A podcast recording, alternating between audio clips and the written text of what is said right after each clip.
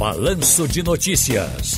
Tá no seu direito. Doutor João Bosco de Albuquerque Silva, boa tarde. Boa tarde, Ciro. Boa tarde, ouvinte da Jornal. Tudo bom, amigo? Tudo jóia e a vida, como vai?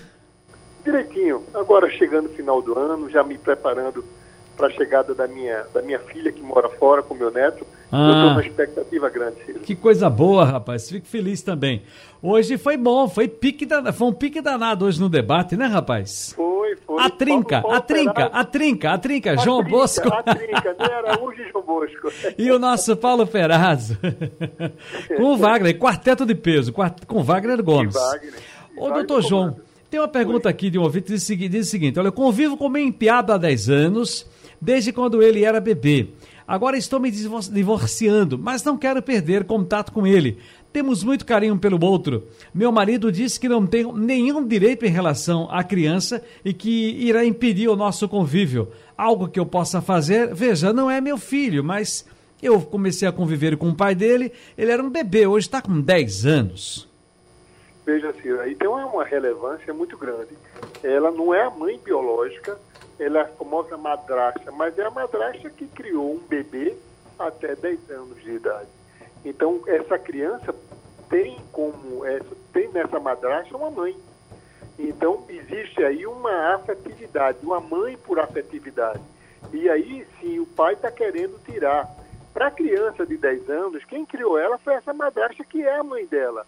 Então, seria importante ela procurar, sim, a justiça, mostrar todo esse histórico de vida com essa criança, fotografias de aniversários na escola, a presença dela ativamente na vida dessa criança, testemunhas, declarações de vizinhos, de parentes, e aí sim ela consegue uma tutela que vai impedir esse pai de tomar a criança dela sob o argumento de que ele é o pai biológico e ela não é a mãe. E hoje, no debate, o senhor fez, olha, logo no começo, um balanço desse nosso ano né, da, do direito, né, nas questões da justiça. Eu queria que o senhor fizesse mais uma. Se não pode, claro, repetir ao pé da letra, mas aquela análise que o senhor fez hoje no programa, no debate logo cedo com Wagner, sobre o ano que daqui a pouco a gente está encerrando, né? Já estamos aí partindo para o 12 mês, do que foi 2021 para vocês aí, ah, do direito, né? Vocês, operadores do direito, em todas essas áreas foi, foi um ano assim extremamente difícil e extremamente com situações novas e muita gente, a população sofreu muito com, com a justiça fechada, com, com um contexto assim totalmente anormal.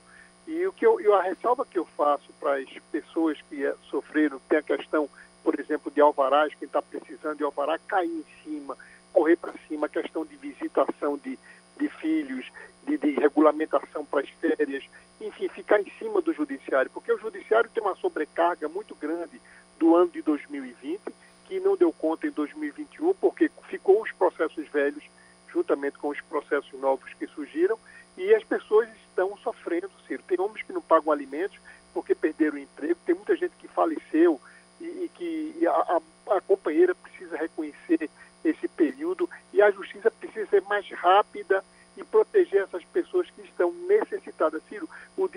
é grande, a situação é delicada e, essa situação nova agora de, de, de na Europa, né, que está agora no inverno, lá está frio, mas ele, o sinal da Europa já serve de alerta aqui para a gente.